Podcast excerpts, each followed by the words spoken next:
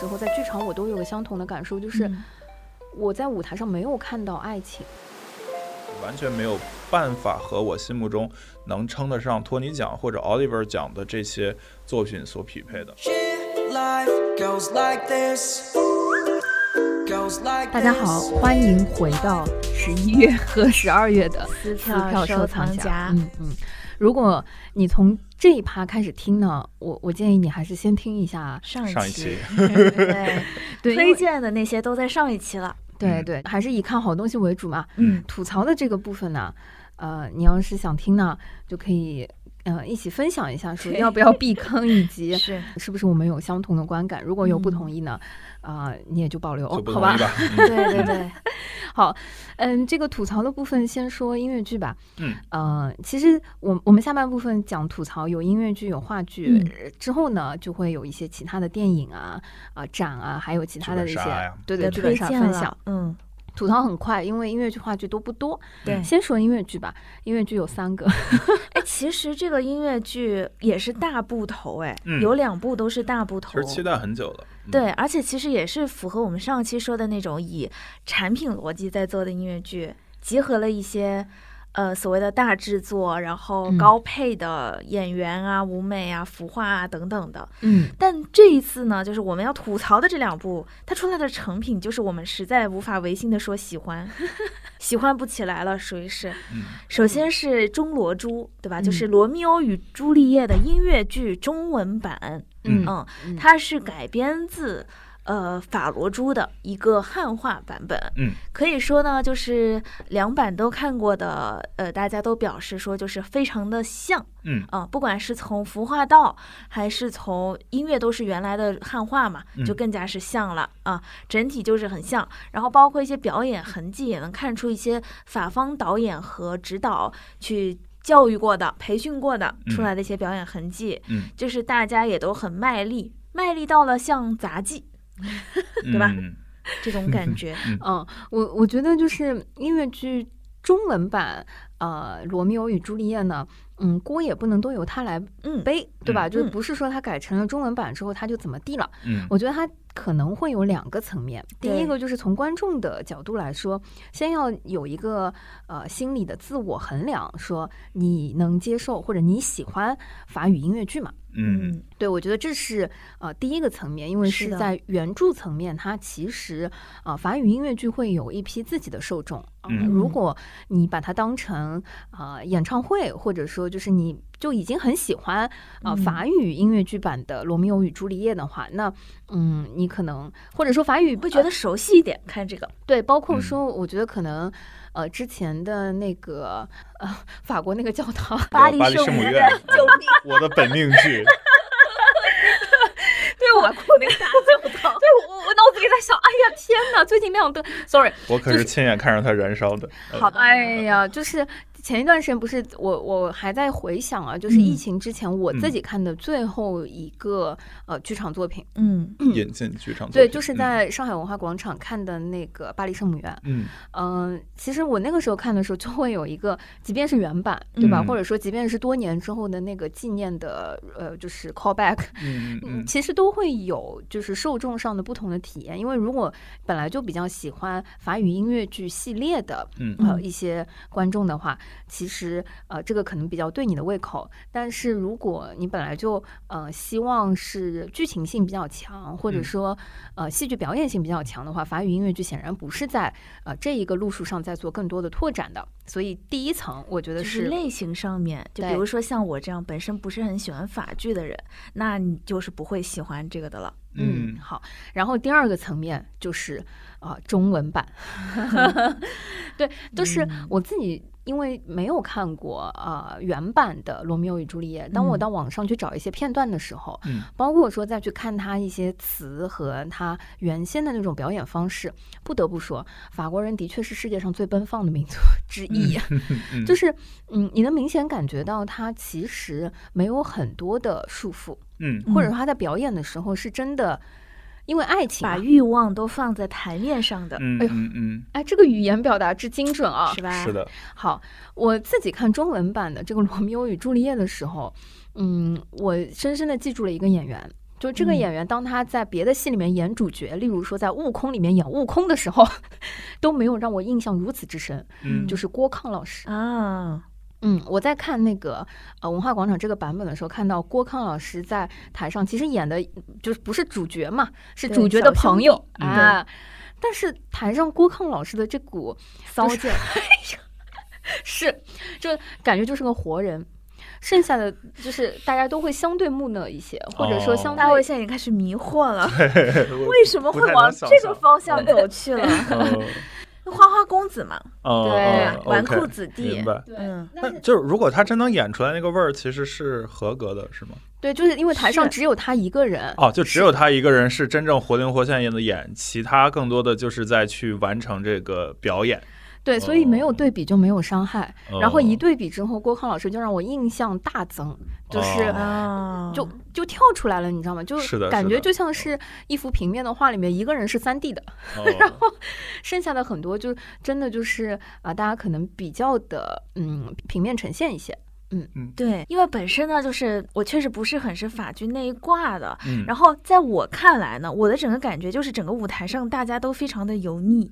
就是不嗯管是那个大红大蓝的衣服，嗯。然后每个人走路的姿势，然后嗯唱歌的唱腔，然后结合就是他整个舞舞台造型吧，嗯。走的全是华丽风，然后大开大合的肢体，嗯。这个加在一起以后呢，这个油腻感很强。说实话，在一群油腻的人当中呢，郭康老师就是属于油腻的非常自然，哦。其他人的油腻还带着一些仿佛刚受完解放天性培训的那种演技。哦。就是，你就感觉人家就是腿也开得很开，哦。但是就是很努力，有些过于努力了，，OK，明白。这种感觉。哦。然后相对来说呢，就是我我看的那天的演出是，呃，十一月二十八号晚上的晚场，然后嗯孙盛凯和张惠芳演的男女主角。这个当中呢，我就要说张惠芳，呃她的这个朱丽叶嗯是唯一一个清新脱俗的。嗯，有一种含苞待放的小公主的感觉，包括她的音色也好，她的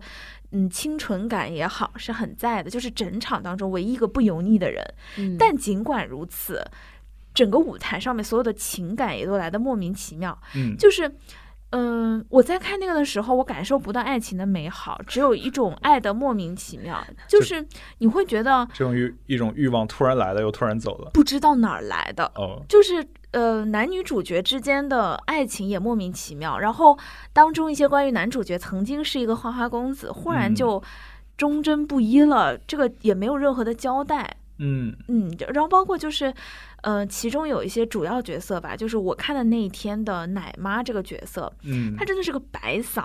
然后呢，用力的唱一些啊。很动情的大歌，喊到后面我都帮她嗓子疼，哦，就是真的就是有点是是是偏角色演员吗？还是说他本身很有名？没有，？OK，就是角色演员。OK，就是你会觉得他理论上这首歌应该是用来表达情绪的，对对对，但这个情绪啊，他没有从心里发出来，是从嗓子眼儿发出来的、哦那种感觉。就是他明明很用力了，但是嗯可能是我冷漠吧，我就在那里旁观，就很难进去。嗯所以我看完了以后，嗯、我以为是因为我不喜欢这种风格。嗯嗯，这种感觉，因为他其实歌也都是原来法剧的歌嘛，然后我觉得他的中文译配是在能过审的基础上尽力了，嗯这种嗯感觉，是的，是的。就毕竟这种原版的那种小黄歌，你确实也是没有办法直译嘛。哎，说到这个，我觉得马上就可以往下接，就是我在试图揣嗯摩为什么会呃形成现在的这个效果。啊。嗯。就是呃，露露刚刚说的，就是原本的那个歌啊，就有一点小黄歌的这些感嗯。觉，就是说，嗯，因为我觉得在原版的这个音乐剧里面，就是他们整个发生的这个背景在维罗纳那个城市，嗯。对吧？嗯，就是感觉这个小镇它充满了很多的元素，有欲嗯望，嗯。有暴力嗯啊、有血腥，有家族仇恨，有宗教，有王权，对，然后在所有的这些纷繁复杂，嗯，元素或者说欲望的挣扎里面，出现了矢志不渝的爱情。然后这种对比和这种比较强烈的反差，使得所有的情绪都是非常强烈的，就是很嗯饱满。嗯就像露露刚刚说的那个小黄歌本身啊，我觉得是本身也是有 power 的。嗯然后我那天看中文版的《罗密欧朱丽叶》，我们先不说音乐啊等等这些，因为怎么说呢，你毕竟是原版的嗯拷贝嘛，嗯所以你好也不是不值得 去那个。也不是你写的，我个人的感觉就是说，嗯，我觉得演员的很多的唱功都非常在线，就是有一种。优秀学生毕业汇报演出的那种，就是审审核的那个过关感，嗯，就是大家都不错。嗯嗯，甚至我有朋友用了一个同场的朋友，当然我我我自己看的也不是阿云嘎老师的这个场次啊，嗯我看也不是，对，就是嗯，我我有一个同区的小伙伴用了一个形容词，我觉得可能相当的精准，叫做呃，你有一种在看青歌赛汇报演出的感觉，啊 嗯。是不是？这个马上就对上了这个画面感，因为其实有一些老师的呃唱法是偏美声的，有一些呃用民族的唱法，有一些这个音乐剧的呈现，就是大家唱的都很好，嗯。但是感觉就跟这个歌呢是违和的，就是嗯。跟这个歌要表现的情绪和内容，因为有的时候你情绪强烈到唱破音都是没有关系的，因为嗯大家要感受的是剧的那个情绪嘛。嗯。但是可能在现在的呈现上，我觉得大家更多的是要唱的美，唱的好，嗯。呃，然后包括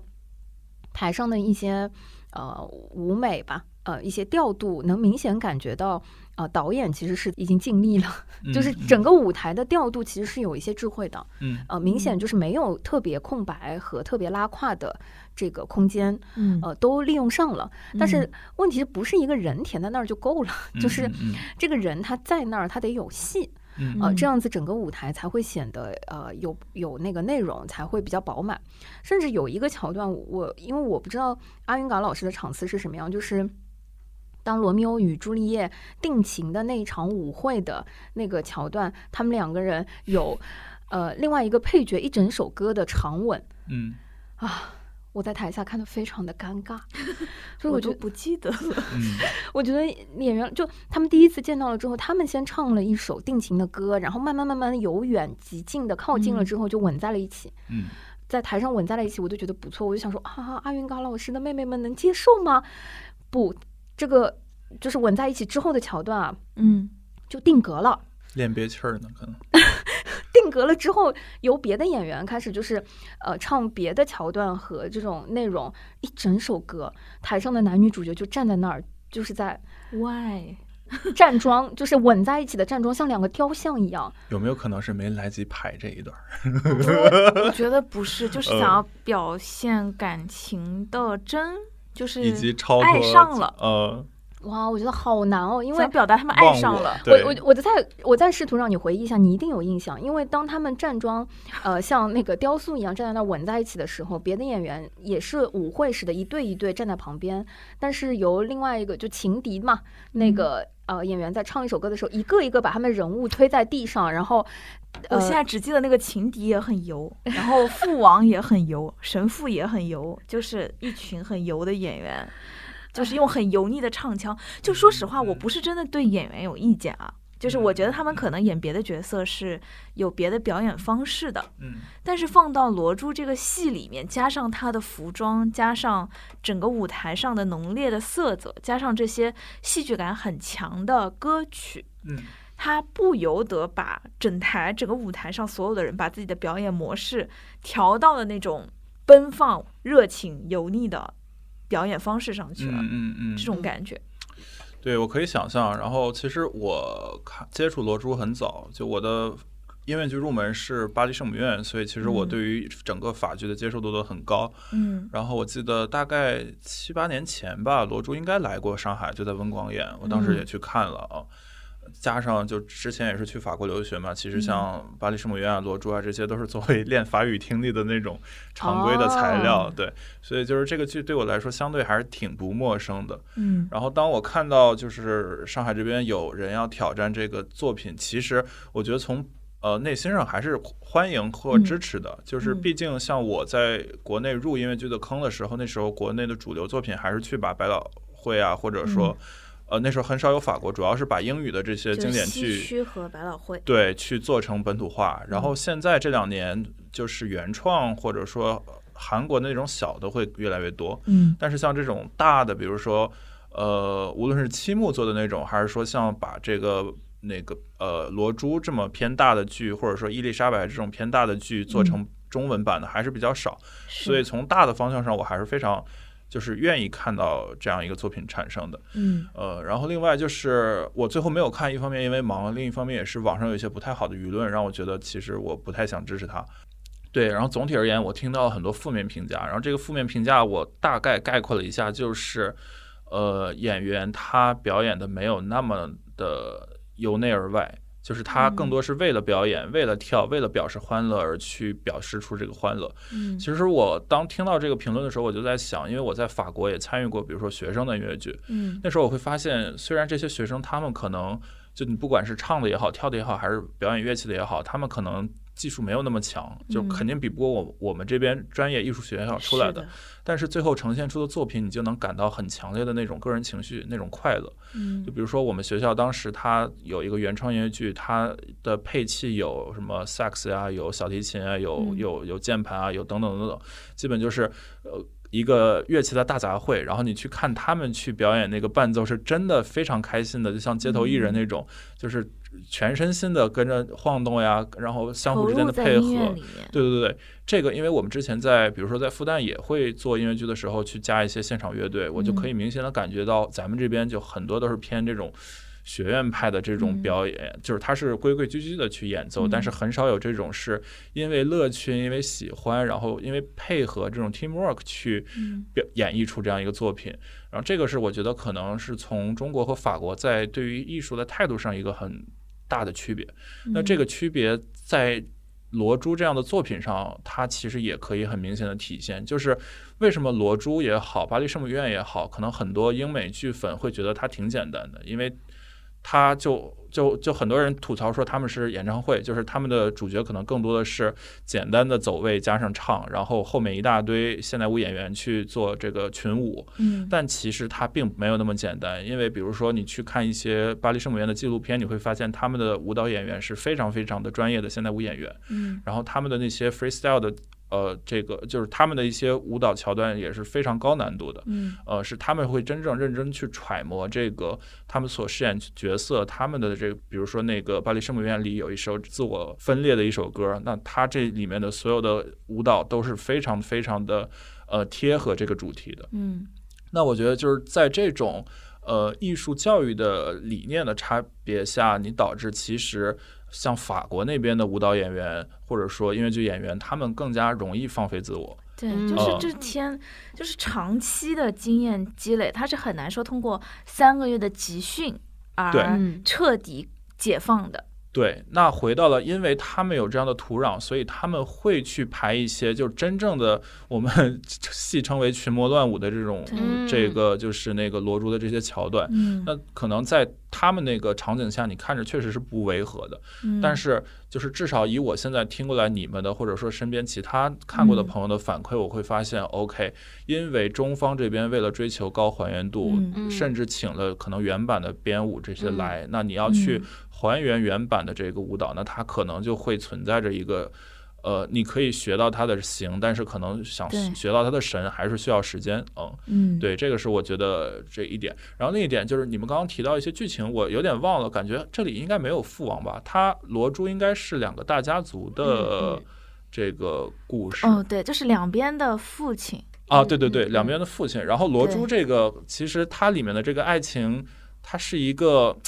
就是它是一个很悖论的一个支线。其实这两家是势不两立的，且其中的应该是罗密欧还误杀了那个朱丽叶的嗯哥哥还是弟弟，嗯我忘了。哥，表哥表哥也是情敌，嗯巨油的一个男的。对，就是会有这种，其实是两家势不两立，然后甚至但是是他情敌先杀了罗密欧的兄弟，就是啊、对对对，好，好像是有嗯这样的故事，但具体我已经忘了。呃，就总之就是世仇加上新仇，在这种就是世世代代的仇恨的基础下，他这个两个家族中最不起眼的小朋友的这个感情如何去继续，以及如嗯。何去打破这种世俗的这种仇恨，然后去想办法在一起。我觉得这个是整个罗密欧朱丽叶故事，包括它后面无论是改编成《West Side Story》，还是改编成嗯。比如说《沙翁情史》等等等等等等，它还是能有它生命力的一个很核心的原因。嗯、因为过去其实《罗密欧与朱丽叶》经常和就是中国本土的那个《梁祝放在一起呃比嘛。对，然后最近其实除了这个音乐剧版的《中罗珠》以外，还有沙罗珠，就是嗯话剧《莎士比比亚亚的罗罗密欧与嗯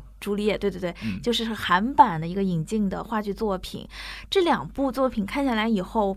我会有种感觉，就是他们之间的感情都非常的短暂且突然。就是嗯虽然我很能理解这种世仇家恨之下爱情的艰难，嗯，可是他们对于这种艰难的处理方式是装死再复活，我也觉得这是不是太极端了一些？就是说，嗯但是，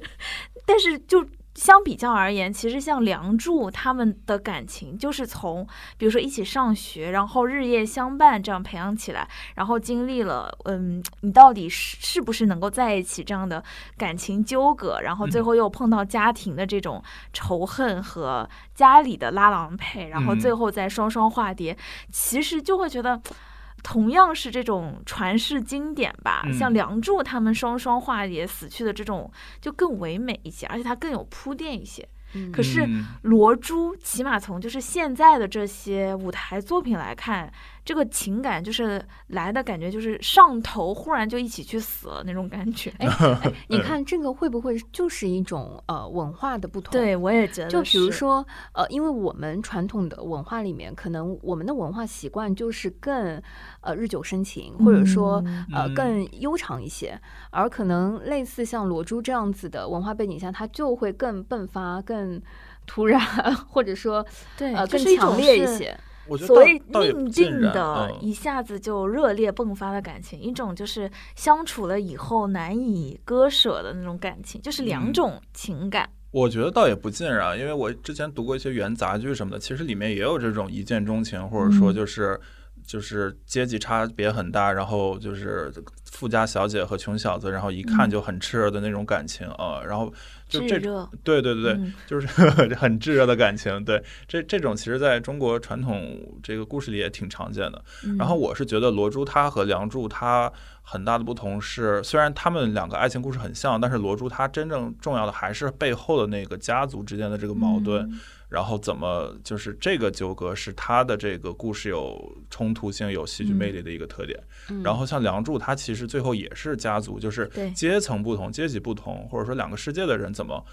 最后融合到一起。对，对，其实我觉得这个嗯、呃典型的就是中文版，我觉得形都在了。嗯对，不得不说呢，就是你所有的走位调度很努力了。和这些都感受到了。对问题就是让我们都感受到了，就是嗯因为的就是你没有在情感的那个铺垫和轰炸下，你这些技术层面的东西就会被非常明显的显现在台面上。因为说实话，其实我也不会觉得他们跳的差，就包括说它里面有个死神的舞者，嗯，说实话，其实你纯从舞蹈上来看。也是不错的，嗯只是整体放在一起有一种怪怪的感觉。嗯，同样说到这个中文版，嗯就比如说啊，又是一个爱情故事，嗯讲完了以前的，讲讲现在。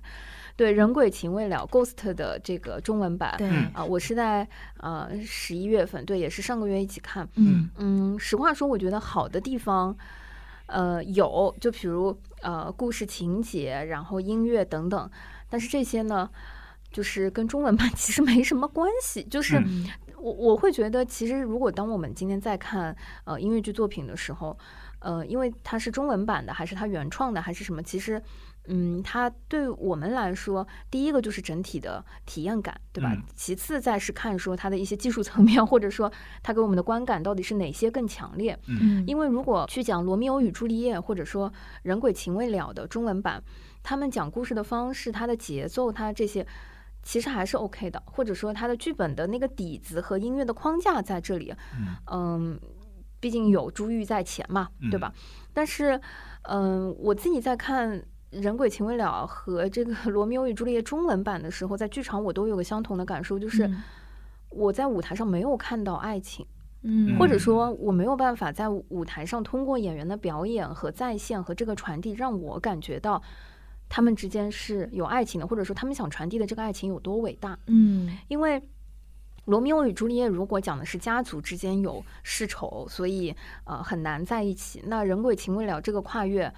更艰难，对吧？一个嗯就阴阳，发生了这个一些变故和事嗯情之后，就阴阳两隔了。但是就是整体上，嗯。这个情绪都来得很突然。我嗯。我自己看的时候，就是因为《人鬼情未了》，我看的是徐立东老师演女主角，嗯。嗯、这个版本。就是唱功首先肯定是 OK 的，嗯。但是就是这样子，越是吃情感的这个内容，它更多的时候可能是在表演和前面的铺垫和情绪的传递上，它不只嗯。是说、呃要唱的好听，对，对，然后嗯、我因为没有看过。人鬼情未了音乐版的原版，就只是有一些经典的画面嗯出现嗯在脑海里，所以，嗯，看了之后我就去搜了一下，发嗯现说，呃，首先先是有了电影，嗯，再有了百老汇的音乐剧，对，而这个音乐剧是在二零一一年的时候，呃，在英国上演，然后也在美国上演。嗯他拿的这个奖，我觉得是非常有意思的。他有三项托尼奖提名和五项 Oliver Oliver 奖的那个提名，嗯然后他最后是在二零一二年的时候拿到了呃奥利弗奖的最佳音乐剧、最佳音乐剧女配角、最佳舞美设计、最佳灯光设计、最佳音响设计。啊，嗯，然后是在托尼奖的这个呃部分里面，二零一二年他拿到的是最佳灯光设计、嗯，最佳舞美设计和最佳女配角。好，这里都是面提名啊，上面两个都是提名。好，对、哦对，这里面 我们要提到呃，就是灯光，共嗯它共有的那个，第一它灯光，嗯第二它舞美，第三就是那个女配角。嗯这个女配角她指的是谁呢？就是这部剧里面非常出彩的一个人物，就是灵婆。嗯。而灵婆这个人物是由，就是一般来就她就是说白了就是个华彩角色，嗯。嗯。就是这个剧里面这个灵婆就很容易出彩，然后嗯。给她有很多的呃就是唱段啊表现，因为她相当于是串联女主角和呃已经去世了这个呃鬼魂的，就是她男朋友鬼魂的这个角色，嗯。嗯，这个角色在原版里面经常是以黑人嗯。呃女演员嗯。呃为典型的这种呈现的，嗯，嗯。然后到了国内的中文版，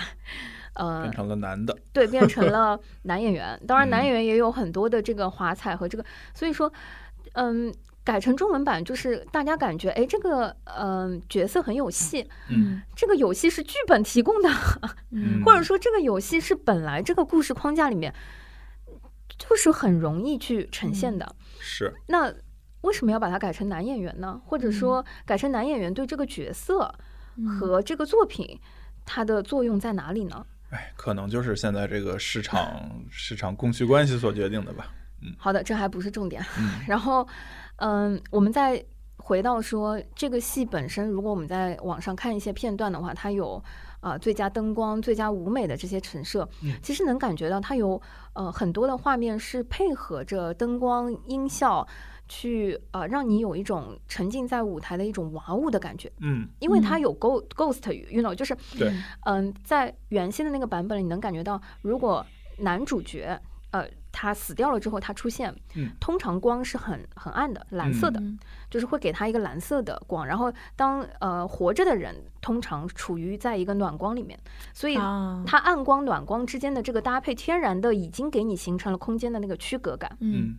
然后当那个男主角又回到地地铁，跟一些 ghost 什么，就是互相之间打斗的时候，打斗啊，嗯什么在地铁里面穿梭啊，那就是甚至原先的版本好像在现场还有变魔术啊，一些就是神奇的这种片段，嗯感觉就是他。嗯，说实话，为什么我们刚刚说他都拿到的是一些提名？如果从音乐嗯剧的角度来，它确实不是一个非常深刻的音乐剧。嗯，没错没错，这个跟我的想法一模一样。对，嗯但是就是因为它不是一个深刻的剧，它所以它嗯承担了音乐剧的另外一个角色，就是爽剧，嗯，就是嗯它就是个视听盛宴。老 IP，对，就是至少里面那一首经典的歌，大家肯定都熟。嗯，对你，它它既然是那种视听盛宴型的音乐剧，那你就得把视听盛宴秀的这个部分嗯给呈现了，给做足，对吧？嗯然后又因为它里面有情感和很真挚的那个部分，所以其实它是挺感人的。嗯，就是原先的这个版本，我记得在呃国内也是做过巡演一，五年左右，我在文广看过《人鬼情未了》，嗯呃，就是看过那个英文版的 Ghost。然后当时我对他的判断就是，他是就是一个很普通的剧，如果没有他的那个经典 IP，没有他那一首就可能从小到大都经常听到的那个旋律，那他可能甚至很难有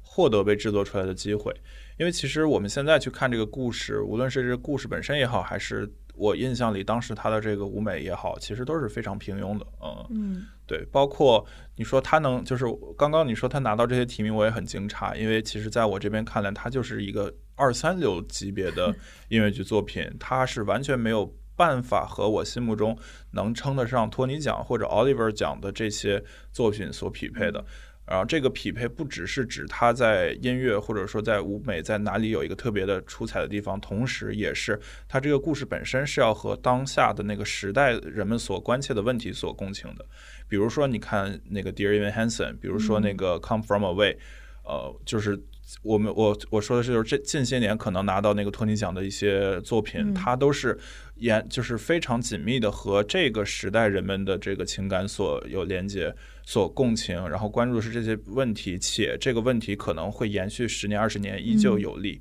但是 Ghost 这个东西，它其实说白了就是一个。穿越剧，或者说是一个 是一个脑洞比较大的一个电影，然后可能里面因为它有很经典的音乐元素，然后就把它做到了放放到了舞台上。那当然这没有问题，就是但是对于它也不应该做太高的期待。嗯我觉得大老师那个讲到的是，呃，他的创作层面的嗯那个深度，或者说嗯他的那个当下性。嗯但是我觉得可能剧里面，呃，如果要是。比如说上一期我们聊到了音乐剧里的余震剧，对吧？嗯，就是嗯我觉得音乐剧本身它可以有宏大的、有深度的嗯那些思可以有肤考性的东西，浅的，嗯对它问题也得好看。对，就是如果它是个嗯爽剧，或者说它是个走情感的作品，那我就会倾向于它在秀的这个部分要做足，以及它在好笑，要得爽到，嗯对，然后或者说它在情感细腻的部分要处理的相对细腻。嗯目前这个作品的中文版会给我的感觉是，嗯，他情感处理的这个部分更多的是在歌唱的好听，嗯。然后嗯。因为他本来就讲的是男女之间。因为阴阳两隔之后，互相之间的守护，所以男生不断的在保护，在暗中保护这个女生，使得他最后能够查明真相，并且女生也意识到这个男人没有离开我，他还嗯。在身边的那种真挚的情感。嗯。实话说，在爱情这个点上，嗯，这种就是坚持的这个守候和他完成了心愿之后再离开，告一段落，然后 move on 进入到下面的这个阶段，我觉得他是感人的，嗯，就是他也是他虽然不是。大爱或者嗯说更深刻的这些东西，但是这些细腻的部分，那就要做足，就要做戏。嗯嗯嗯呃，或者说他那些舞台绚丽效果的部分，他所谓秀的那个部分也要要做戏。再做大一点。嗯，对，然后比如说灵婆这个角色，原先在戏里面就起到了一，它有呃调动气氛的作用；嗯第二，他也有底层市民和他善良的部分，他嗯收获了男主角，比如说很大的一笔捐款等等，他的犹豫挣扎，最后还是捐出去的等等，这些东西都是值得在一个戏里面用呃情绪性的东西去好好的做戏的。嗯我的感觉就是着急了，就是借着一个嗯 IP 嗯和这个东西，就是呃做了一个选择，然后啊、拿过来之后，可能还值得摆。出来了，感觉。嗯，就至少这一版，或者说目前这个阶段，在我看来还是可以好好再打磨一下的。嗯，好呀，好的，那音乐剧我们还差一个，嗯 说说看，这个我们终于啊、都看了的，哎，对，小友跟大卫终于去看了《宇宙大明星》，其实嗯这是跟我之前看的应该是有点不同的。对我当时看的时候是两个男主角嗯来演这个地球人和宇宙人的。嗯。嗯嗯，这个说，我就是实话实说，我当时的观感确实不太好。嗯嗯，因为我觉得他这个剧本身不是很成立，就是他的所有的冲突是为了让歌唱出来所做的冲突。呃，就然后包括他的他的个人的这个情感啊，然后个就是那个呃，他他是最后一天 last day，然后被突然架上舞台让他唱，然后还给他几倍的加班工资，他不情不愿的唱了，然后最后又开始又唱了好多首对，就总给我一种不幸福的感觉。嗯那其实剧情跟当时我看的第一版是一样的啊，对你这个剧的 剧情也不会有太本质的区别。嗯，然后我觉得这个剧让我觉得好的一点，是因为如果熟悉亚洲大厦的朋友们，应该会发现，就是目前很多剧都是以男生为主，甚至就是演员、男演员为主，甚至全是男的。然后这个剧我也是，我们这一版看他的那个呃那个主演，他就已经一半场次是女演员，一半场次是男演员，就是他不再把这个男演员作为这个剧的一个噱头来去推销了。然后这个是让我觉得很棒的一点。呃，然后不得不说，就是我们那场的那个女主角，她的唱功，然后她的整个的身段，她的表现力确实不错。嗯呃，是让我觉得现在这个呃市场环境确实让女演员的这个 竞争很卷，就是这样水平的人也只能在这样一个相对偏小的这个舞台去展现自己。嗯但就是虽然我很少公开批评演员的表演，但我不得不说，我看的那一场男演员相比之下确实相形见绌了一点。嗯就是我觉得对于一个音乐剧演员来说，最基本的就是音准要准。呃，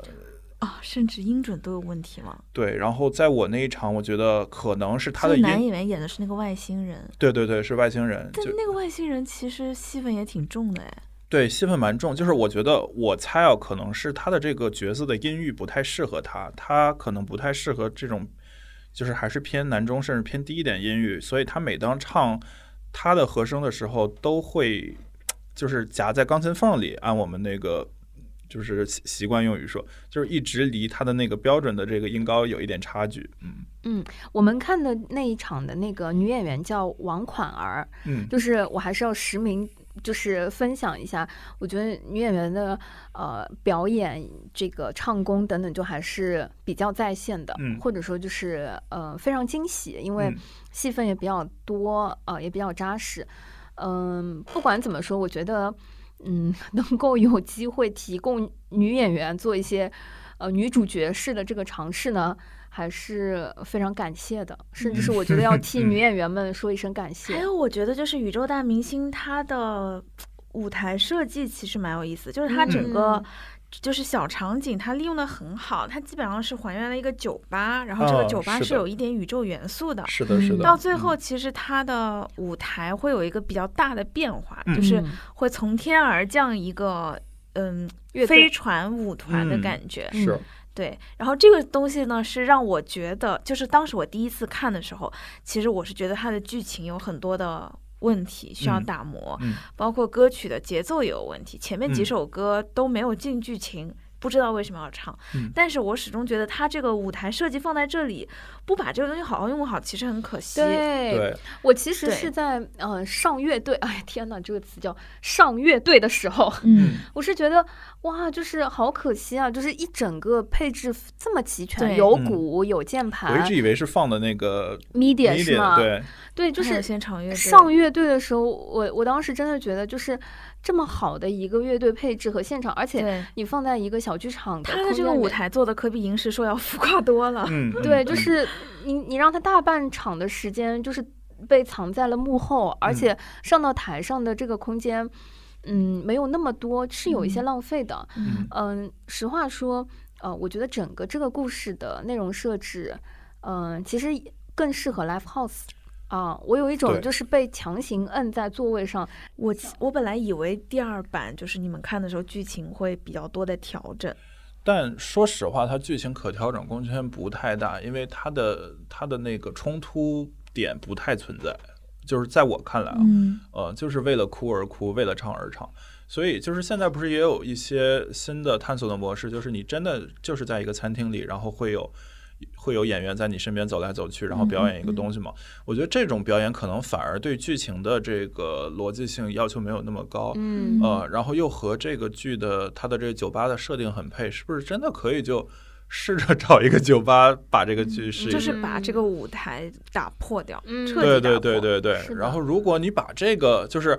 我觉得，如果我不是带着去看一个剧、看一个演嗯出的心态去看，那其实我会得到的快乐还是蛮多的。他歌又没那么好听，呃，我觉得看人，就是我们那一场那个女主，她比如说有有一两首摇滚，我就我觉得唱的真的很打动我，呃，嗯尤其我坐的位置就离他很近，我就挨着那个他他那个钢键盘，嗯，所以他基本就是在舞台旁，对对对，就是在我耳边唱，然后我真的被嗯震撼到了。嗯，对，所以我觉得这个东西，如果我不是带着一个看戏剧的心态来看，可能会嗯观感更好。嗯嗯，好的。那同样，我们把音乐剧告一段落之后，在话剧的这个板块啊，还有一个也是在亚洲大厦，对，嗯就是弗兰肯斯坦。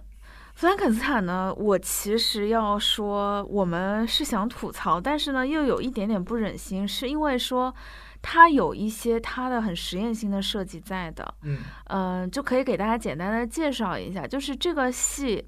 它是一个其实也是比较有名的经典的小说改编的啦。嗯它是科学怪人，对对，它其实是科学家和他所创造出来的人造人之间的故事。嗯，那它的主要戏剧冲突其实就是在于，可能科学家有他疯癫的所谓不像人的一面，而这个人造人。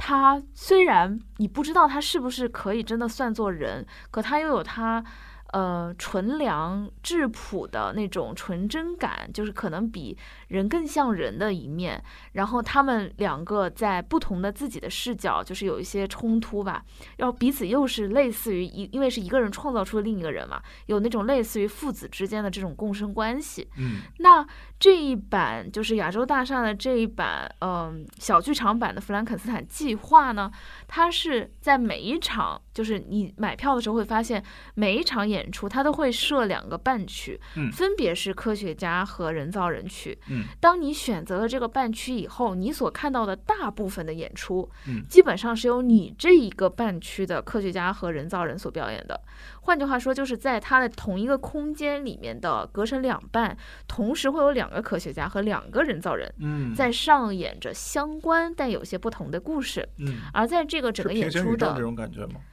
不是，啊，OK，就是同一个故事的两面。嗯。虽然我们只看了一遍，对。对吧？嗯。然后在这个呃演出的最后呢，两边的故事线会打通，嗯。然后会有一个两边的人造人和科学家的主角，就比如说是科学家那边的科学家和人造人这边的人造人，嗯，这两个演员 嗯。会在打通的空间里面，最后把这个剧的结尾给推出来。嗯所以爆炸的戏，呃，我们三个人其实是在同一场看的，同嗯对然后我们正巧分在了两边，然后我自己看的是科学家嗯片，然后露露跟大卫卫看的是人造人片，嗯嗯，我其实之前对弗兰肯斯坦这个故事不是很很了解，嗯。嗯，在这次看了，其实我还蛮幸运，因为我觉得科学家片就是对下来，我会觉得更有意思一些，或者说还是嗯一个呃挺有意思的观感。嗯、因为我第一次是在啊、呃亚洲大厦这个版本里面去看了这个故事，嗯。嗯。看了之后我就对这个故事本身有一点好奇，就开始在网上搜，嗯。我就会发现说，其实不管是呃。呃，英国的 NT 也好，还是嗯很多地方其实都对弗兰肯斯坦这个作品有过很多个版本的诠释。嗯嗯，因为科学怪人，呃，有这种科学的执念，然后做了一个人造人，把这个人造人做出来了之后，又跟自己形成了一些博弈，嗯是一个，嗯、一听就觉得会很有深度。所谓的那个深度，其实探讨的是什么是人，嗯人之嗯所以为人，他重要的那些点是什么，或者是嗯科学怪人的一些狂想本身会带来的一些呃社会问题等等，就是它是一个很典型的话剧舞台会很容易出戏的嗯呃一个故事框架和题材。然后我在呃网上就去找，发现呃很有名的，就比如说呃我们之前看的那个嗯、神探夏洛克啊。和这个奇异博士的那个 呃 Benedict，对我对我现在已经只能想到那个张卷福的脸了。嗯 就是嗯嗯、你能想象，就是卷福的这个造型，嗯。他去演怪物的时候，那个感觉和那个造型，就是嗯刚开始打开一个片段的时候，我都不敢相信这个是卷福，就是他嗯。用化妆、用这个造型，一嗯。就虽然本，来骨骼就挺清奇的，华但是华生视角，你就是个怪物。但我跟你说，他的标题当时就写的说是史上最帅的怪兽，嗨，但是你就是已经能感觉到，呃，就这个表演的支撑和嗯对于演、演员的那个要求，和嗯他真的，嗯我们刚刚讲到了天性解放，就是你先要能放得下自己的帅，然后嗯真的 能把所嗯谓的怪和他内心的那些东西给慢慢的呈现出来。嗯。我我在网上没有找到很完整的那个片段，因为它是 cut 和 cut，其中有一个是他在台上有一个大概接近十分钟，就八分多钟的嗯没有台词的匍匐，嗯就是就是这样子的表演，你知道，就是我我看视频我都会觉得就是毛骨悚然。嗯然后如果你是在现场，你能想象，如果这个场景和画面放在了亚洲大厦近距离的那种表达的话，嗯就你能感觉到它是不是会更更吓人，或者是更震撼？就是也不尽然，就是有的时候我反而会觉得，如果离你离得太近了，就会觉得尴尬。对对对对嗯，嗯，了解，就是对，但但其实我我可能会那么不满足，去到嗯网上去看了之后再去搜很多的材料，是因为我会觉得这个故事本身有很多很多可以挖掘和创作的点。但是在现嗯，场我是很不满足的，嗯，就是会觉得很多东西没有。打到就是所谓的怪没有怪到极致，所谓的偏执没有偏执到，其实可能是因为你看的是科学家片，嗯，因为我们啊看的人造人片的人造人是真的很怪的，是非常 creepy 的，嗯，是就是呃，实话实说，我就中场走了嘛，因为我不太喜欢这种风格。对，然后我是觉得，就是他的风格其实和那个钉耙骑士会有一点点神似，但是我会更喜欢钉耙骑士那种表演，呃，就是我现在不太喜欢过于浮夸的表演，你就嗯说话就说就好了，你可以怪，但是怪不是通过你扭捏的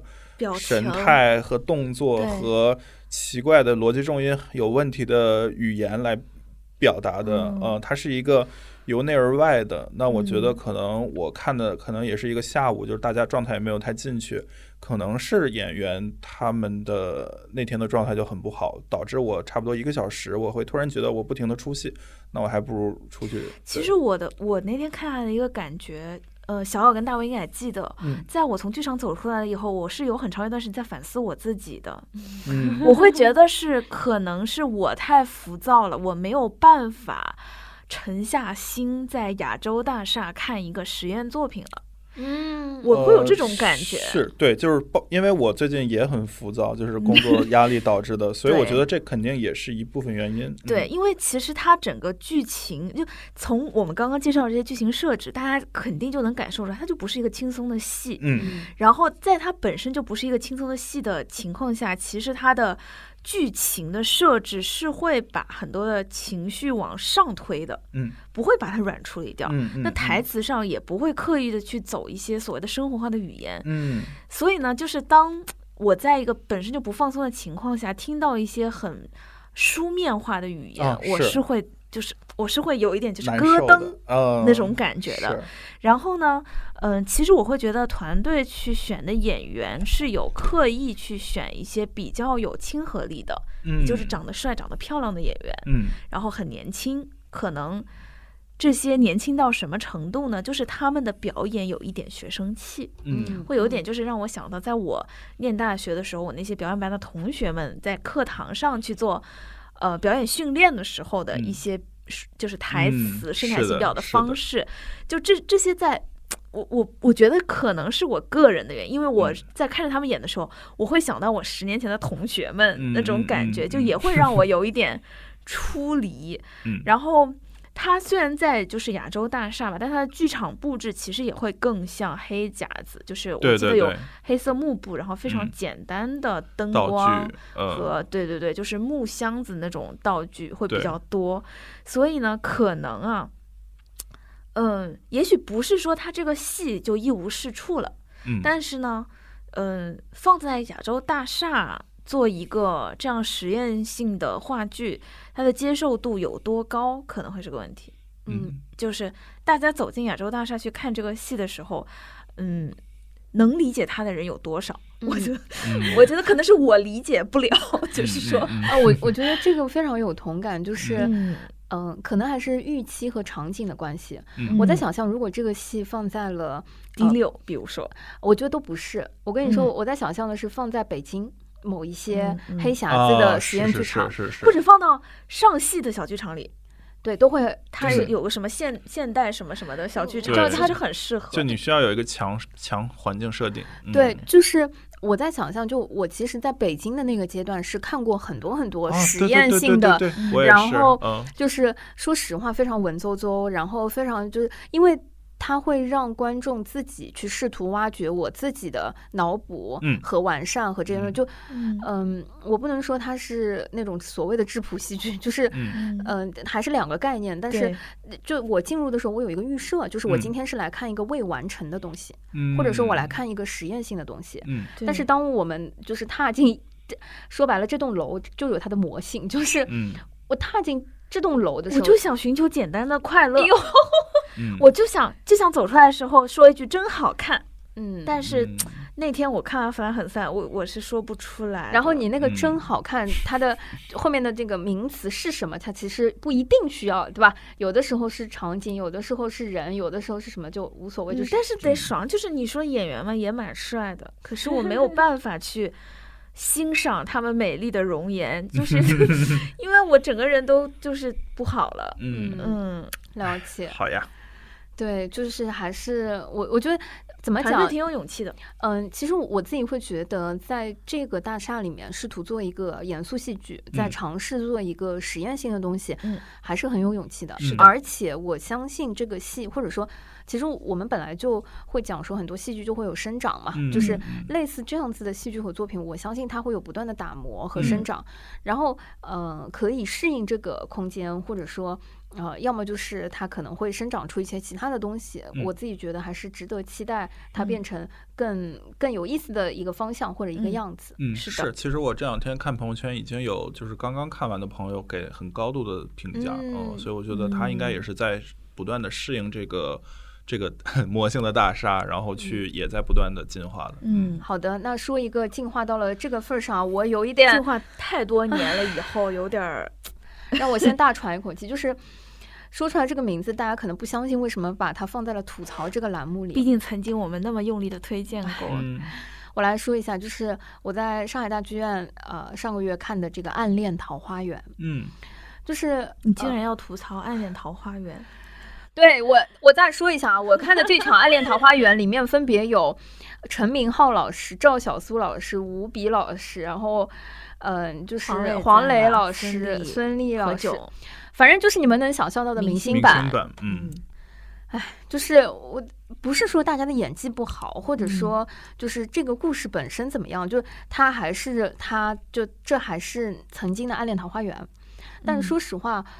他跟我我第一次看《暗恋桃花源》是十年前，就嗯。是袁泉老师，然后嗯啊、喻恩泰老师，然后嗯黄磊可能嗯。啊、那个时候组合的那一版嗯《暗恋桃花源》，我记得好像也是在上海大剧院，我当时也是看哭，嗯。但是你你知道就是。暗恋桃花源，你会哭的那些点，其实有的时候你就算连学生剧团去演，你也也会哭，嗯。对对对，因为它其实就是它的剧本性和文本本身已经嗯。有的那个基础。对，嗯，实话说在，呃戏剧舞台，其实嗯，我我想分享一点，就是我非常非常呃，我不建议，或者说我个人觉得，所有的创作者要对于内部梗和舞台梗要有克制。嗯嗯就我给大家举个例子啊，就比如说。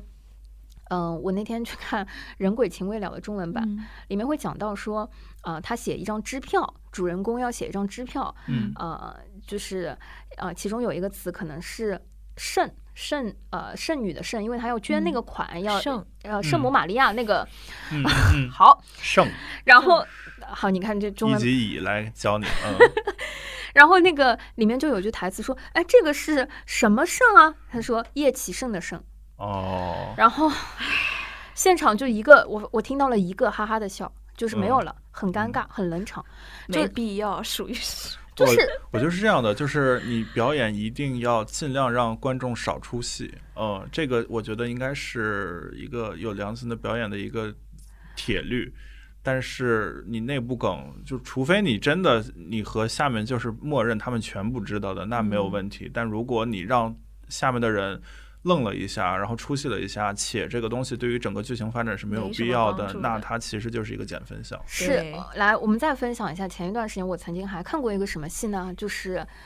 我是月亮》，嗯。其中打一通电话的时候呢，就是打到了鼓楼西。嗯。啊，那这个男主角打电话打到鼓楼西，这个电话啊不是女主角打电话打到那个一个电话连线，是她向往已久的一个男主角给了她一串号码，嗯。然后原先那个号码可能是四零零八幺二七幺二七，呃不重要啊，就是嗯。我指的就是它可能是一段披萨广告或者是什么，而这一通电话他打去的时候。就是接到了鼓楼西，然后鼓楼西的人工智能回答就是：“您好，啊、这里是鼓楼西，我是丁一腾啊、您现在拨打的电话已关机，等等类似，嗯。就是你知道，就就是呃，这个里面的这个处理啊，也在现场形成了一次呃，就是大家会心的这个好笑。然后呢，在《暗恋桃花源》里面，我对吧，就是现场，因为它本来就是两个剧组之间的冲撞嘛，然后嗯。黄磊老师呃也提到了说，哎呀，你们赶紧的，就是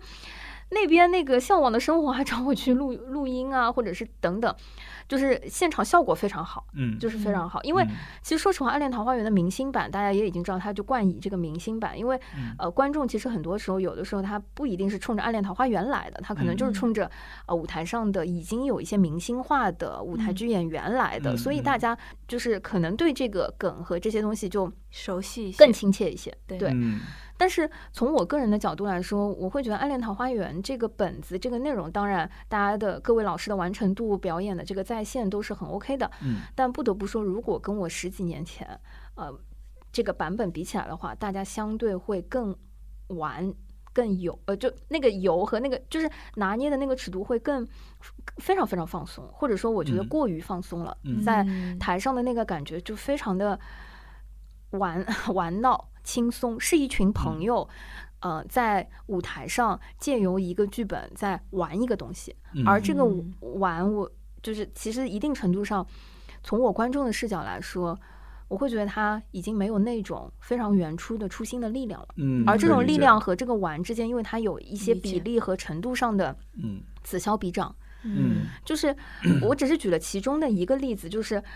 一定程度上，我觉得舞舞台戏剧它就不是一个非常大的呃受众或者是嗯嗯圈子。然后像《暗恋桃花源》这种，因为有很多的呃明星演员可能有了综艺的基础，或者是、嗯呃别的一些影视剧的基础，嗯他可能玩一些内部梗还。觉得这个，但是更多的戏，他不能把它玩内部梗成为一个习惯，或者说成为一个做戏里面的更简单的手段。如果大家看过李诞老师写的李诞脱对南脱口秀工作指南，你们就会看到里面有一句话，就是内部梗这个事情，对嗯，是最是的容易的，然后也是最不推荐大家去使用的。是就是你一旦躺在这个东西上面，你就真的会很难在创作上可以再往前迈一步。但是我嗯们有大量的，不管是音乐剧、话剧，还是这些嗯对就是我我个人从观众的视角，我我会呼吁说，希望大家能够更把力量放在一些自我克制，自我克制，对，就自我嗯克制，就是嗯尽量这个盐和这个鸡精啊，就调味的时候稍微谨慎一些。我觉得就是人还是不要大于戏，因为我不管你是特级也好，你还是 SSR 级的演员也好，whatever，你在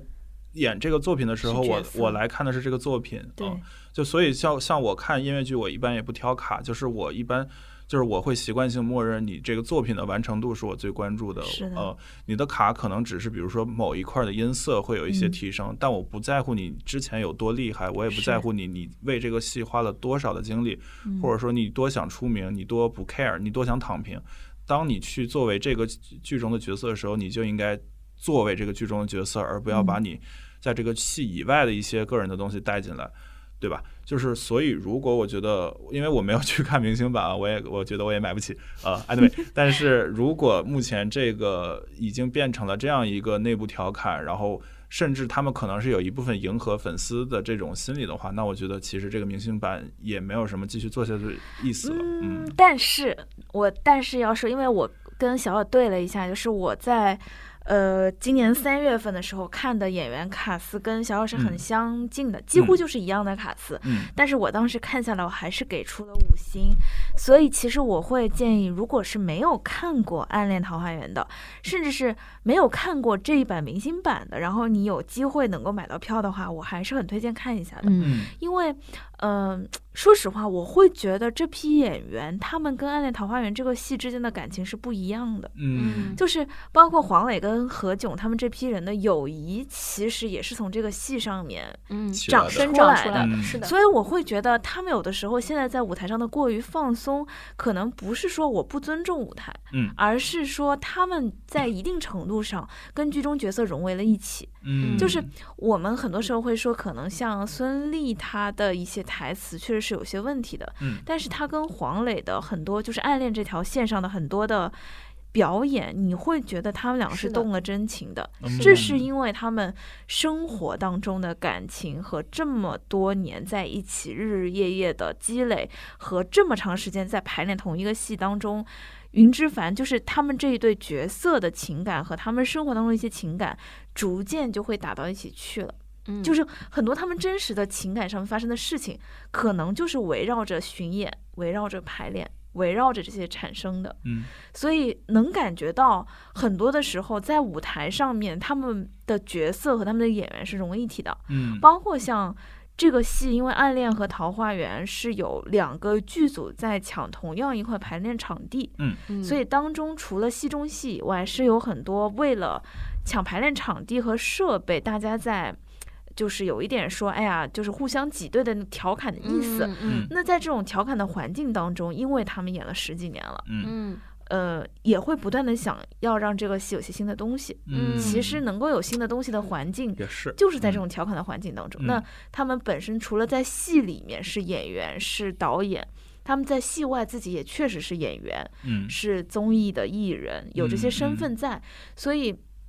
我能理解小友说的，嗯跟初心的时候比。十多年了，一定有变化。嗯嗯但是我觉得，对于没有看过的观众来说，嗯，可能这种变化它不影响他们对这个舞台的尊重，是的，那还是个好戏。是的，它跟有一些戏里面只是为了迎合观众说一些，就是演员自己在其他戏里的梗，它还是嗯不不一样的。嗯呃，这个我也非常同意。我觉得可以这么说，就是呃，明星版的，就是黄磊老师和孙俪老师这一版的《暗恋桃花源》，嗯，也是呃，这个戏跟他们是脱不开关系，就非常共生的。嗯对对对就是这个版本有这个版本的魅力和它的好的好看的地方啊、然后《暗恋桃花源》本身的这个剧本和这个内容又有呃另外的一个气质和这个嗯东西。华语世界 YYDS，对我我觉得就是嗯、如果学生版去演，也会有学生版的那种感觉。所以嗯、这个作品本身，我觉得你看任何一个版，如果你没有看过，任何一个版本都是值得值得嗯打看一下开的。对，嗯甚至有时候我就会无聊了，我把剧本再读一遍，也很爽。嗯，是的，还是去年圣诞节的时候，我也送了这个剧本。哦，是，嗯，对对对，好的，所以吐槽的部分呢，我们其实洋洋洒洒也聊了一些自己的观感。是啊、上两个月，哎，有点可惜的就是电影市场啊，没有带给我们太多的就是走进电影院的时间和理由。但是我们都看了同一部，嗯，对啊，扬名立万，对，好看，嗯，可以，就是即便它，呃就能进院线就进院线，如果它进院线应该已经没了。还来不得，还嗯来不及的话，就是呃流媒体你也值得看。嗯可以看。嗯呃，满分五星我是给到四星的。嗯我的感觉是，它是一个在华语市场拿捏挺到位的黑色喜剧，是，表就是演员的表演都。非常贴角色，就是嗯我觉得他是很清晰的，在从开始一个一个把这些演就这些角色交代清楚了，嗯。然后在这些角色的基础上，在不断的发生戏剧冲突，嗯，而且是在一个比较小的场景里，嗯。有一些反转又反转，嗯。整个感觉都是很贴的。嗯呃，我自己因为特别有感情，就是嗯跟这家公司、嗯本身就嗯工作过一段时间，是，然后。嗯、实话说，我我自己在跟就是看着万和很多的作品起来的时候，嗯嗯、我以前是呃没有怎么看过《报告老板》或者说《嗯万没想到》系列的、哦，你没怎么看过啊，我之前我我当年倒背如流。对吧？就是你在大学的时候，就是那个片段和、那个、报告老板，对，就是如果你仔细去看报告老板的那些系列，会发现说，其实呃，万和一直以来做的那些短视频的东西，它不是呃只为了做搞笑哦，啊、而去做的。就是报告老板有大量的当时现实呃讽刺，子对子墨啊，他们这些团队大家一起做的时候，嗯，其实万和以前的一些短视频的创作，大家都有一种团队创作的这种嗯方式，是，然后他们有对很多电影的致敬，嗯然后有对现实的一些反思，然后有一些自己的思考的东西放在里面。嗯而一直以来也是在短视频还没有火的那个阶段，嗯就是用呃比较真诚的创作方式和非常全能量的创作方式来把它给呈现出来的。对，嗯反而是，嗯，其实，在短视频火或者说大家都在追逐短视频的那个阶段，嗯子墨和就是怎么说呢？其实本玉老师，嗯然后柯达等等，他们几个兄弟之间的感情，因为我们曾经一起共事的那个阶段，你是能知道。就是大家真的是荣辱与共，一直在一起，就是兄弟之间的那种创作。嗯嗯，我之前看到呃有一些呃评论报道会说，哎呀，这个可能是剧本杀改编啊等等，因为嗯我跟他们有过一段共事的时间，我是知道其实这个电影的筹备大家花了很长很长时间。嗯，其实子墨也已经陆续上过一些播客节目，对对也做过一些采访。听了这些，对，嗯其实，嗯，整个创作是有过被推翻，然后嗯项目不是很顺利，嗯到呃重新又启动，然后再做这个内容的。其实它整个创作方式很像大家在认认真真做一个大的电影的报告老板的、嗯，呃这种。是的，是的，是的，嗯。对，作为报告老板的老粉，你是会我认为应该这样拍，呃，然后就特别报告老板。而且我看完这个电影之后，我真的把当年的报告老板就我我又重新充了一下，应该是优酷的会员是吧？然后把报告老板又从头看了一遍，把万万没想到这些都看了一遍。然后我觉得即使放在现在，它依旧是特别最。顶级的那种搞笑的那个内容，以及他他是有思想的，比如说他对于一些这个电影的这个二创或者说恶搞，他都是非常融入了这个自己的创意在里面的。嗯，嗯，其实我这次看的时候会觉得他可能为了拿龙标是做了挺多修啊改的。是的，是的，因为你有些地方能够看到明显的口型对不上，就是哦感觉嗯是后期做过后期配音，对。嗯但是尽管如此，我还是觉得他们做了很多的现实讽刺，对而且是刀刀见血，这件事情我觉得很厉害。对，然后另外就是虽然是刀刀见血，嗯，但是我又觉得它的结局很有意思，嗯就是我尽量不剧透的说，就它的结局会有一种很现实嗯的感觉，就是嗯不行的人还是不行这种现实，但与嗯此同时又留有了一些梦幻和嗯希望，嗯美好的希望，这是让我觉得。就是很，就看完了以后心情很舒畅，嗯，就是觉得对于我这样一个 happy ending 需要者，一本满足。我跟你说，我的心情舒畅还有更更多一层，就是首先看嗯。电影的时候，我那个就是已经很满足了，觉得很不错。然后，其次是那个心情舒畅，是我那段时间一直在朋友圈里面被以前的前同事就是各种刷屏就是，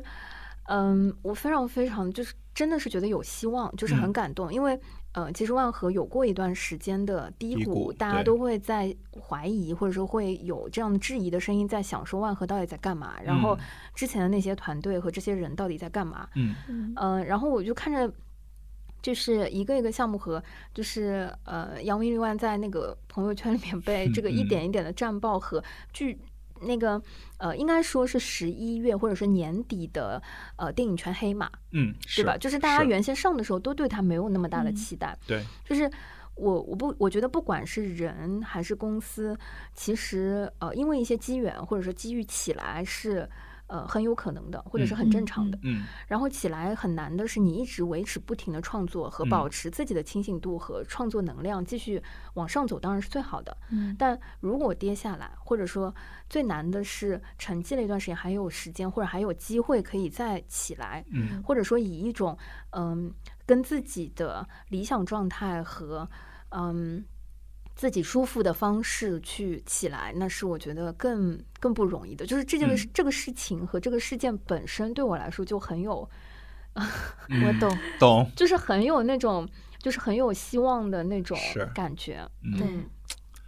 哎，所以这个电影我我真的是非常非常，我相信大家就是如果在流媒体看的话不亏嗯啊。对，嗯 就是我不知道他会不会到时候上了流媒体会需要买那个会员或者是什么，总之就是值得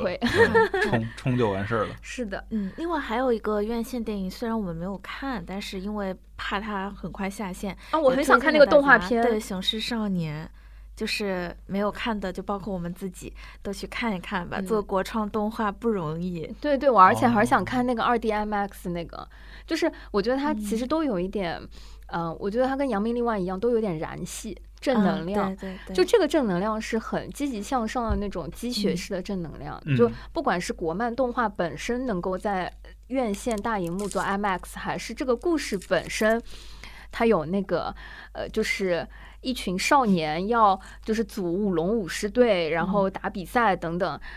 对，你看跟扬名立万那个，就就 我好喜欢这种我也是，正能量、积极向上的故事，而且而且这两部电影口碑都很好，就是而且它电影本身和它创作的团队和幕后本身的正能量的嗯故事都、哇双重，嗯，对对，就是很。嗯，很 appreciate 现在还有这样敢于做梦，并且把自己梦想实现的团队和人，嗯。嗯而且就看到他就在身边发生，就觉得哇太棒了。很好。好的，啊、所以呃这两个月我们还有一些其他，嗯。嗯嗯。让我们先聊一下展的部分。嗯。嗯，第一个呢是我在十一月份的时候去看了一个，呃，就是二零二一 Nowness 天才计划的呃短片，呃，应该是短视频或者是短片的一个影像展，呃，是在是那个油罐艺术中心。嗯，对，其实它相当于是呃有一些在呃嗯平遥电影节，或者说就是今嗯年有一些。嗯，短片短片，right 对结合在一起的之后的一个呃做成展示的展映的比赛，嗯然后会评一个呃今年的这个奖嗯啊、呃我个人是觉得，呃，如果你你自己有时间去看类似的展的话，其实是集中性的看了一些呃可能十到十五分钟的这样子的短的片段。嗯、怎么讲呢？我我跟你讲，其实那天我去看的时候，我下午看了这个 Nowness，晚上去看了《人间失格》，嗯因为这个短片啊，嗯。就是它因为时间比较短，嗯，所以它呃取材的故事类型和内容大部分是呃社会底层或者是少数人群或者是嗯。偏远视角等等，就是底色是比较灰暗的，嗯。然后本来就很丧，嗯。然后晚上去看《人间失格》呢，它的底色呢其实也是个丧的。对，嗯我跟你说，真的不夸张的讲，我说我我那天下午加晚上，呃，满 满的负能量，应该半夜去看个《雄狮少年》。对，就是就是，如果就是我我毫不夸张的讲，就是不同类型的性侵和强奸的画面，我那天一共看了六个不同的呈现方式，你知道吗？就是整个那一天啊，就是会觉得，就是我晚上后来我 我去看了个圆，就是看打开视频看了个圆桌派，就是来缓一缓，嗯就是想聊一些就是聊天，就是输输嗯血的这嗯个场景。嗯但是呃，为什么我我觉得就是推荐去看这个展，是因为平时你不会集中性的在家里面要点这些就是严肃严肃，对短视频去看，而且这些事件和这些事情。你可能会觉得它不一定发生在自己的身边，或者说跟自己没有关系。嗯我们大部分时候，对吧？刷抖音，或者说大家刷一些啊、短视频，你还是会想要试图寻找新奇酷，或者是猎奇，或者是一些呃，就是容易吸睛的一些东西。嗯那只有摁在这样子的一个场景和这样子的空间，而且呃，今年我后来听主办方呃有分享说，最后拿到呃今年大奖的一个作品，呃，就呃是一个讲述在呃发生在上海的呃女生呃就是捐卵的这样子的一个呃边缘的故事。我正好在现场当天，我看了这个片段，指的是嗯非常偏远地区的农村的女孩子被，呃，比如说因为呃两万块钱或者三万块钱，然后呃在大都市里面从事捐来捐卵，她可能就是打了一些排卵针来捐卵，她最后拿到的这几万块钱就是要给男朋友买一台手机或者是什么，就是这样子的一个故事。你知道，就是你你日常生活中可能不太会呃集中性的被摁在一个地方，就是静下心来去感受所有的这些片段和呃，当然它也有很多不同的维度，不只是有发生在上海的故事，也有嗯比如说在呃可能广州也也有很多，就都是一些创作者。就自己基于呃可能对生活的思考，或者是包括里面也呃我也看到一个故事，讲的是嗯频繁的买大乐透，嗯，就是不停的买彩票，然后每次买彩票之前就换不同的观音佛像 这样子的 一些行为等等，就是嗯。整个那个下午让我有一种，呃，我一下子就是会会看到很多的故事和想到，嗯，很多生活点滴和周围和更接地气的一些场景和事情。嗯嗯，我觉得短片可能就是因为它的篇幅有限，所嗯以创作者一定程度上会选取一些从故事的角度和事件本身就比较有冲击力的题材去入手。而正是因为啊、这样子的一些啊、创作方式，呃也会帮助我们去看到一些平时不容易关注的东西。嗯所以啊、我觉得如果有机会，明年还有的话，嗯小伙伴如果有时间的话，我觉得可以播一个下午，呃，在各个展厅坐下来，戴着耳机，呃，给自己一些时间去看一些这样子的内嗯容和素材，嗯啊、让自己有一些向向外的这样延展吧。这个展到什么时候结束？呃，今年的展已经结束了，它其实时间不哦长，大概也就个四五天吧。我其实看完的时候，在楼下经过了一个呃品牌方的一个香水展，然后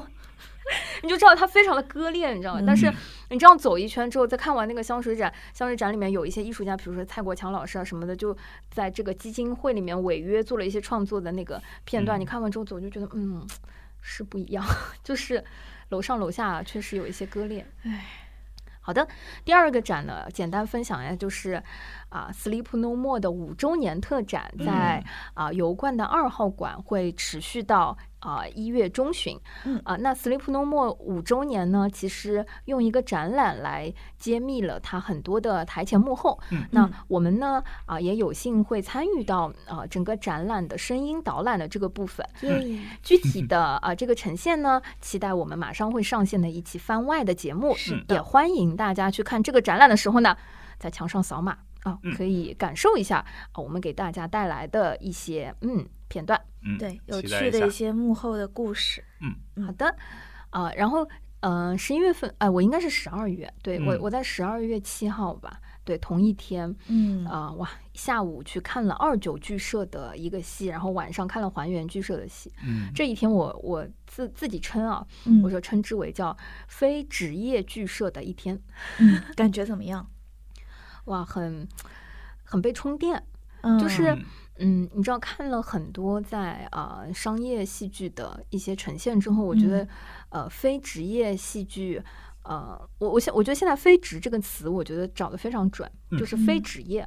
他们嗯并不是业余，或者说怎么样，就是他们也花了嗯很多的时间精力在做这件事情。只要上台，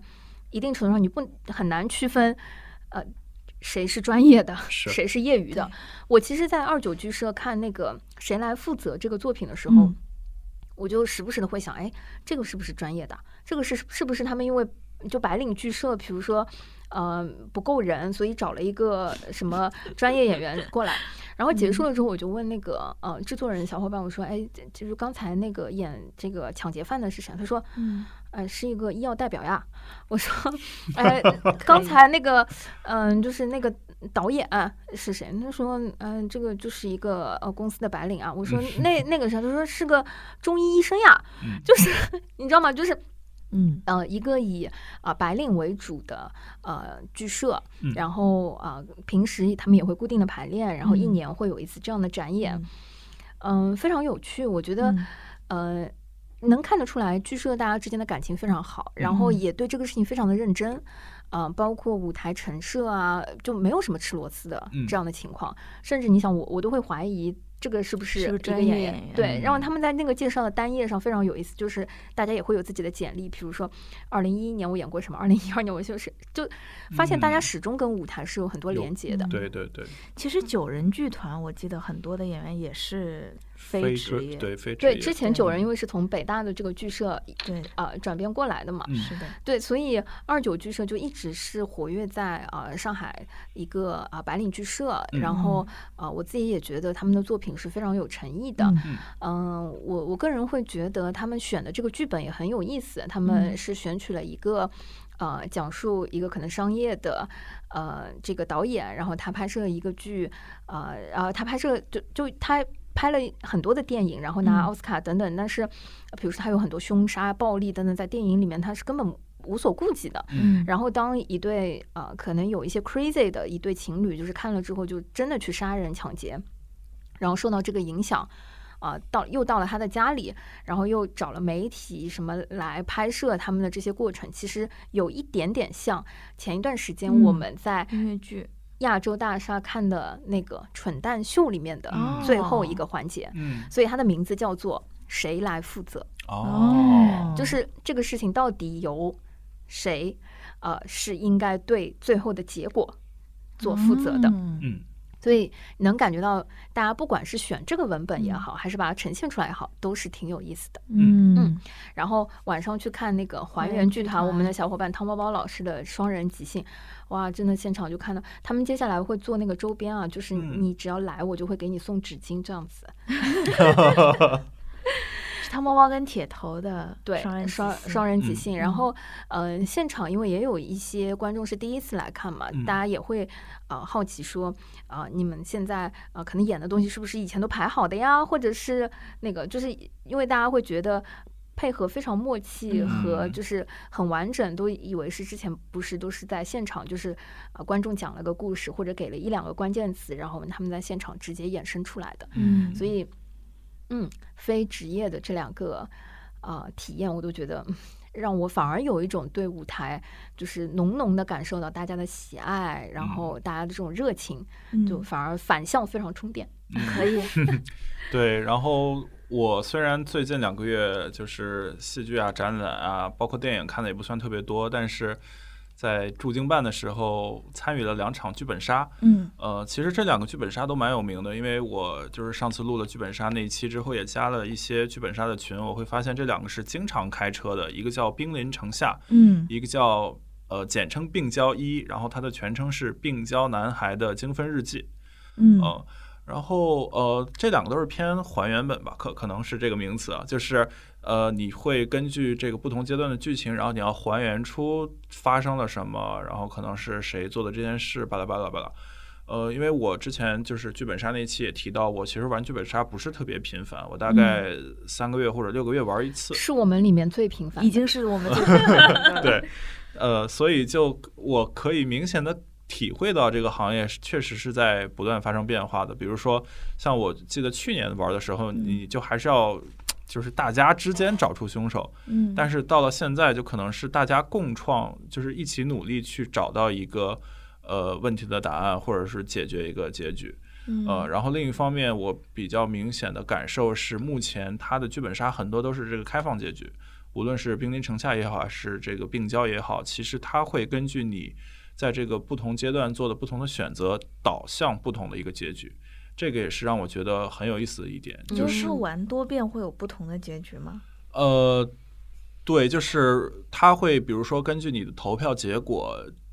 导致出不就是某一类结局啊、呃然后如果你想了解的话，你可以让那个 DM 去帮你告诉你其他结局是怎么样的。对，但是总体而言，如果你前面玩的真的很投入的话，你大概率会根据你这一场你的同伴啊，你自己的这个推推断啊，然后去做出一些相对来说确定性的一个选择，那你得到的就是一个逻辑上很通顺的一个结局。嗯，对，然后这两个剧本我觉得都有这样的一个那个就是结果。嗯然后另外就是因为就是剧本杀它还是会有很多悬疑的地方，所以我就不去剧透它具体的内容，但是我嗯会愈发的感觉到 DM 在这个现在剧本杀的过程中越来越重要。然后嗯演绎就是比如说里面有一些剧情由这个工作人员去把它表演出来，给你呈现出来的这个感官是越来越重要的，在整个剧本杀的完。就是完成的嗯过程中，所以就我会发现，逐渐的剧本杀在向着这个沉浸式戏剧可能在也慢慢靠拢。呃，嗯具体就体现在比如说兵临城下，我们其实是先选了地方，因为那边有很专业的 DM，然后再去选了这个本子，那就真的得到了非常非常专业的一个呃体验或者说服务，就是他的那个 DM 他会去用很播音腔的方式去给你讲述那个兵临城下的背景，背景，就是抗日的一个大的背景故事，嗯同时他也可以去模仿不同的声线，去去担任一些他所要担任的一些角色。嗯呃，然后或者是跟你真的非常就是都是现挂类的互动，去跟你嗯解决一些你去抛给他的一些问题，那整个体验下就非常好。但是像另一个就是病娇一，我们其实是先想要玩这个，然后再去，因为我们其实是临时找的，就是等于去找有没有 available 的场，嗯。对。那那个获得的其实也是这种临时分配过来的一个 DM，可能他一开始也不是很熟悉，就跟我们一起，就是他明显就是读着他的那个 instruction，然后去给我们嗯。导，那就能明显的感觉到他的这个体验的这个略显不足，对。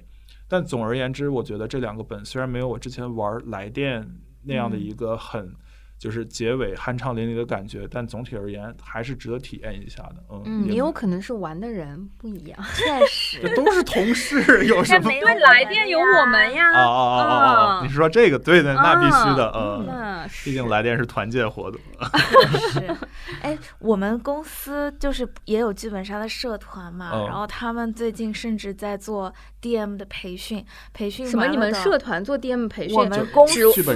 剧本杀社团，嗯。然后培训出来了会有一个让你们出去赚外快。DM 职业什么证，哦。因为我那天看到有同事在晒，哦，然后我也有点惊到，想说现在 DM 行业这么卷吗？就是说，其实也不不是很卷，因为我觉得你做 DM，你就有点像做狼人里的上帝，但是你会比那个上帝的参与感更强一点。嗯，戏更不是，我觉得卷是卷到连 DM 现在都有所谓的培训，都有证，都有这个。是是那部偏搞笑的吧？还是就是已经这个行业里已，经哦不是行业的，是他们哦就是公司社团，社团的？会盖公司社团章的那种。哦，那咱们也可以搞。搞对吧？搞播客培训怎么样？啊，可以。行吧。然后我五千不是梦，知乎上的广告。可以，我还没有呢。好，嗯我这两天还去看了一个就是 live house 的嗯演出，是在呃是摩登天空的世界厂牌跟一个音乐厂牌叫 DJ 一起做的一个演出。嗯这演出比较有意思的是，它是在 K 十一的六楼一个叫 The Garage 的新的场地，因为这场地嗯好像还没有正式营业。嗯，然后它不叫 The Garage 嘛，它真的是我感觉真的是车库感，哇哦，就是。K 十一的地上六楼的车库，地上六楼，对，嗯，就它不是有那个高层车库嘛？哦，我感觉就是他把一块高层车库给围起来了，改成的夜店可以说是。然后那天的演出就叫小心碰头 （Caution），嗯，然后它就是嗯车库嘛，天花板是比较低的，哦，然后有做 Caution 的那个牌子，然后就是有点偏。怎么说呢？亚文化的嗯 DJ 比较多，就是包括高家峰啊，就是蹦迪治大病的那个高家峰什么的。然后就是我看的演出这天，我会觉得比较惊喜的是有一个妹子叫 Riho，、嗯她就是其他的几个 DJ 吧，就或其他几个表演者，说实话，他们的演出当中都有一些比较下头的部分，就是下头 啊，就是本来你就觉得挺带劲的，然后忽然嗯就愣住，就是这是什么能？是我老了吗？就是是这种 感觉。然后到 Riho 那个妹子，我记得应该是最后一个吧，然后她就是音乐真确实是。挺特别的，然后感觉就是挺有劲的，然后当时可能也我也喝多了，就是、嗯。就比较的 into it 了，嗯，然后这嗯。个我觉得 K 十一它其实是一个不算很新的商场当中，但是一直有在努力的去做一些跨界融合，嗯是的做一些艺术展，其实很多年前就开始做了。对对对，然后他现在在开始在往就是音乐啊这种电音啊潮流上面去走，我觉得也是挺好的一件事情。嗯嗯，是的，好啊，，所以这就是我们的十一和十二月份的一些分享。然后，呃，接下来可能就呃不是可能，就是肯定就就是没有十二月份的收藏夹了。就是年嗯底的这一波了。嗯，对，然后，嗯、我我自己觉得，其实年末会有很多很多的内容会嗯在呃整个线下的体验和舞台上，嗯但是实话说，我觉得今年我能感受到。这个寒暖冬是气候，寒冬是事实。是的，对，就是，嗯，可能就是我我觉得在经济环境和整个疫情的反复的情况下，嗯、大家实话说，我我觉得我每一次现在进到线下去做体验，尤其是今年的时候，嗯，都要排除万难嗯做，对，呃，就有的时候说不清楚你其实带着一个什么样的心情去，对嗯就是甚至是我有的时候就有一种。嗯，如果不是因为做节目，有一些 现场都没办法去的那些，因为其实年末我觉得大家的 KPI 啊，然后压力啊，各种东西都可能对，可能我觉得在上半年还是显现在就水面以下的，是的，嗯然后到年末的时候全部都翻腾在水面上了。嗯是的，就是，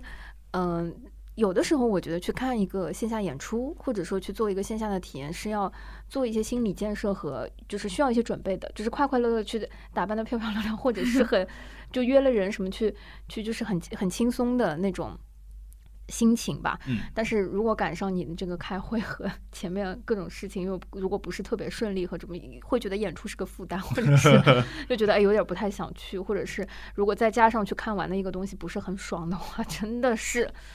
所以年末呢，就是呃非常期待大家能够给自己放个假，然后呃轻松一些，嗯。就是要么做一些让你会觉得很爽的事情，要么嗯。就是做一些轻松的没有压力的事情，然后快快乐的一起。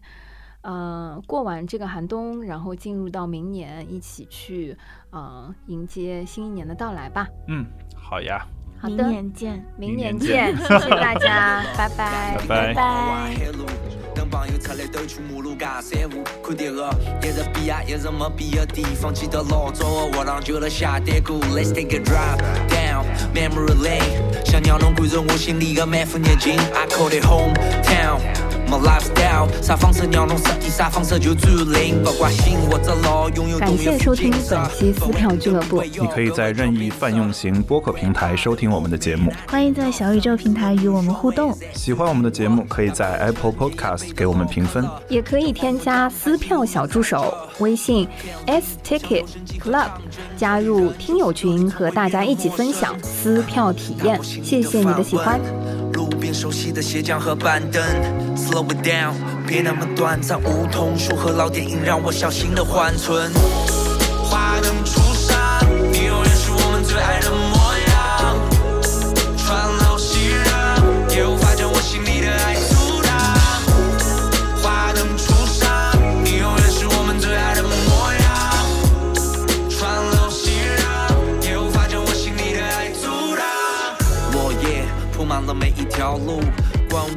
用最惬意的角度，空气里面收藏的芬芳，就让大街小巷烟火气来替我描述。